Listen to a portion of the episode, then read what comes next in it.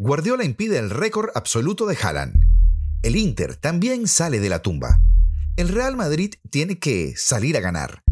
Y el caso Juve entrampa al Barça. Bienvenidos a Daily, episodio número 49 de un podcast que deja brillar a los demás.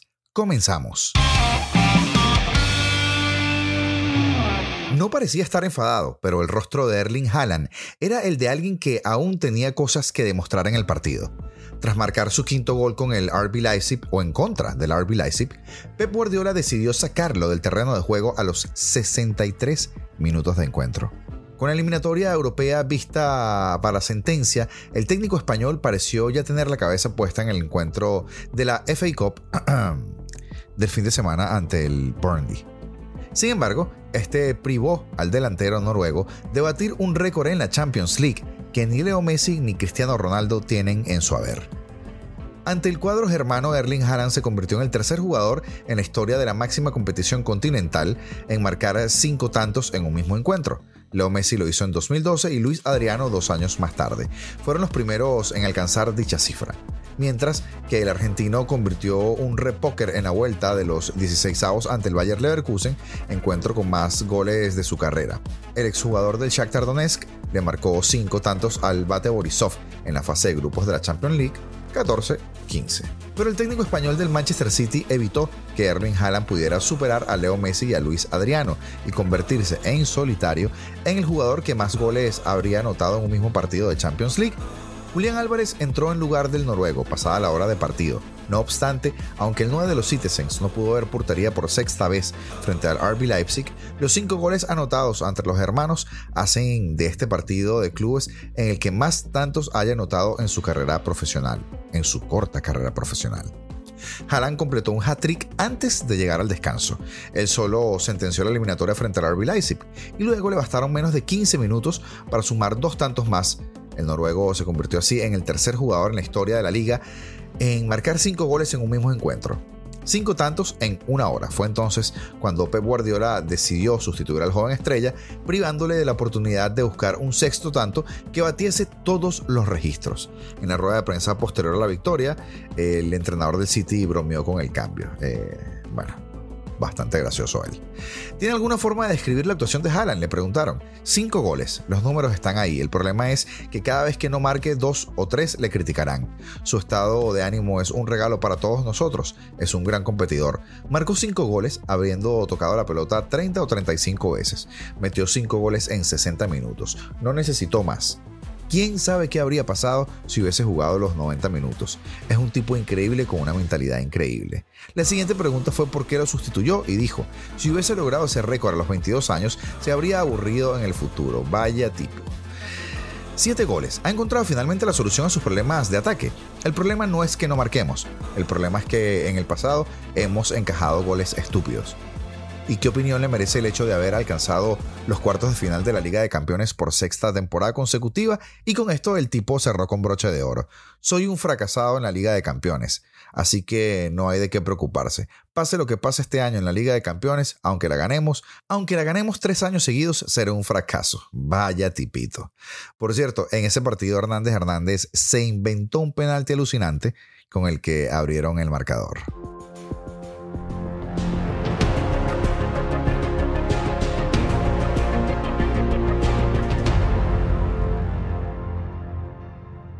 El Real Madrid tiene que salir a ganar. Álvaro Benito colocaba estas palabras en su columna el día de ayer. Resultado contundente, pero el 2-5 del partido de ida Anfield es un resultado lo suficientemente contundente como para marcar claras condiciones para la vuelta. El primero, la sensación de que la cosa está hecha, que está en el bolsillo. ¿Y cómo encaras un partido cuando vas ganando 3 a 0?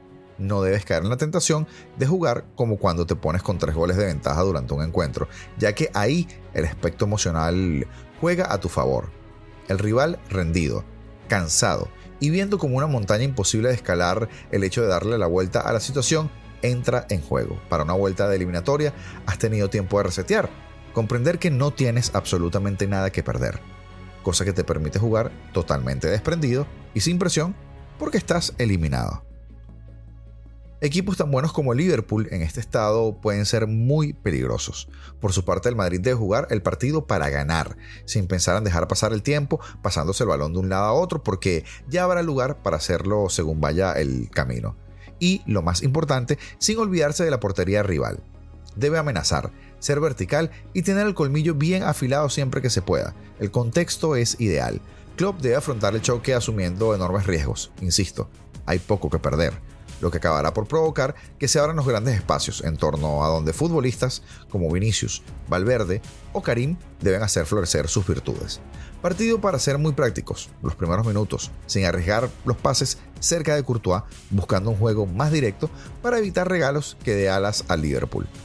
Hablamos de un grupo de futbolistas muy experimentados, capaces de gestionar las emociones que ofrece el alto nivel, e incluso salir de situaciones inverosímiles cuando parecía que no había vuelta atrás. El máximo peligro de los de club viene tras recuperaciones, con ataques rápidos y verticales, reduciéndose mucho esa amenaza cuando atacan en posicional. Lo dicho, aunque parezca sencillo, es un partido difícil de gestionar en lo emocional porque el Madrid llega ganando 3 a 0 y por allí está la sombra de la Juventus y la sombra del Chelsea. Pero el Madrid sabe competir en estos partidos solo una real debacle impediría que pasen de ronda. Sin embargo, deben estar muy atentos porque camarón que se duerme.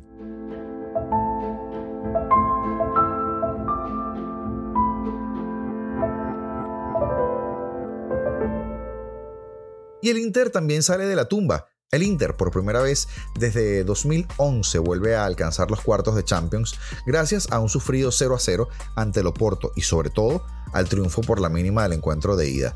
Inzaghi ha perdido demasiados puntos en la Serie A, pero su periplo copero sigue siendo perfecto y esta clasificación acaba, al menos de momento, con los rumores sobre su posible despido. Que la noche del Do Dragao iba a ser complicada para todos los italianos fue claro desde el principio. Mientras que muchos tifosis visitantes tenían enormes dificultades para acceder al campo, y muchos por cierto se quedaron afuera, el once interista disputó en su primera parte de sufrimiento ante un gran ritmo de los locales, que avisaron nada más al comenzar con un intento de Uribe desde lejos. El conjunto de Inzaghi, como era de esperar, tuvo ocasiones con algún contragolpe de seco y Lautaro, que tuvieron sendas oportunidades y se toparon con un atento Diogo Costa.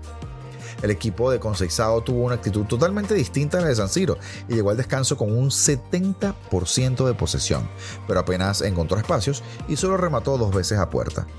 La reanudación empezó con un guion parecido, pero el Oporto dejó claro con el paso de los minutos que mantener esa intensidad hasta el 90 era imposible. La señal de que algo estaba empezando a cambiar fue un potente disparo de Varela desde la frontal que rozó la portería. Los de Inzaghi a partir de allí comenzaron a crecer y el técnico que perdió por lesión a Bastoni apostó por Lukaku en lugar de Seco durante los últimos 20 minutos. Los neoazzurri, que se desperdiciaron un buen contragolpe con el belga, no capitalizaron su momento positivo y un disparo de Grujic, neutralizado por Onana, inauguró el loco arreón final de los portugueses. El Oporto se volcó al ataque durante un encuentro e hizo méritos para abrir el marcador con Marcano, al que Dumfries le negó el tanto despejando su intento en la línea de gol. Luego, Onana protagonizó otro paradón, neutralizando con la ayuda del poste un remate de Taremi y Grujic. Instantes después, cabeció al larguero la última oportunidad para forzar una prórroga. La doble amarilla a Pepe fue la última emoción del encuentro. El Inter, sufriendo lo insufrible, está entre los ocho grandes de Europa 12 años después. Y el caso Juve entrampa al Barça. La UEFA ha dado un paso más en la investigación contra la Juventus.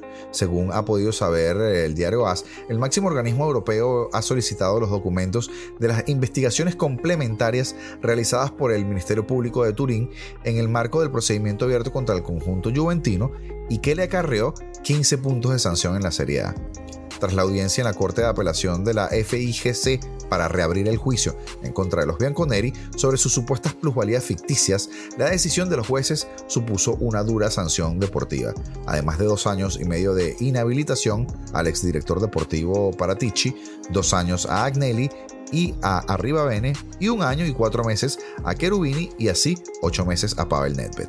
Los últimos giros del asunto son que la Federación Italiana de Fútbol tendrá que entregar a la Juventus la conocida como Carta Kovisok, un documento que el conjunto blanquinegro podría jugar como base para que se anule la sanción de 15 puntos que recibió en la Serie A. Según anunció F, el Consejo de Estado, máximo órgano jurídico y administrativo italiano, rechazó la petición de la Federación contra la decisión del TAR, Tribunal Administrativo Regional, del Lazio que ordenaba la entrega de la llamada tarjeta COVISOC, Comisión de Vigilancia Contable de las Sociedades Deportivas dentro de la FIGC, a Fabio Paratici, a Federico Cherubini, encargados de la defensa juventina, entre otros. La UEFA podría entrar, y es que la UEFA quiere estar al corriente de lo que sucede con el asunto. Para muchos, es un ejemplo de lo que puede pasar con el caso del Barça y Negreira en España, pues el máximo organismo europeo tiene potestad para entrar en el caso y sancionar deportivamente. Según pudo saber AS, la UEFA dejará hacer su trabajo a la justicia de cada país y solo tomará medidas en caso de que haya evidencias que las irregularidades han supuesto una alteración evidente del cauce deportivo. Su puente en todo el caso Negreira es la Federación Española, que ya anunció, a través de su secretario general, Andreu Camps, que le habría solicitado que se les había solicitado desde Suiza una primera información al respecto. El camino que marca la Juve puede ser fundamental. La UEFA va por delante en ese caso, pero también vigila de cerca el caso del Barça. Y este aquí el episodio del día de hoy. No sin antes recordarte que estamos en todas las redes sociales, que hoy tendremos partidazos de la Champions League que seguramente vas a estar disfrutando y que si llegas a toparte con el programa de Jorge Ramos, el de ESPN, pues es mejor que aprendas a hablar otro idioma, a cocinar, a hacer un curso de fotografía o algo más productivo. No llenes tu cabeza de basura. Será hasta mañana.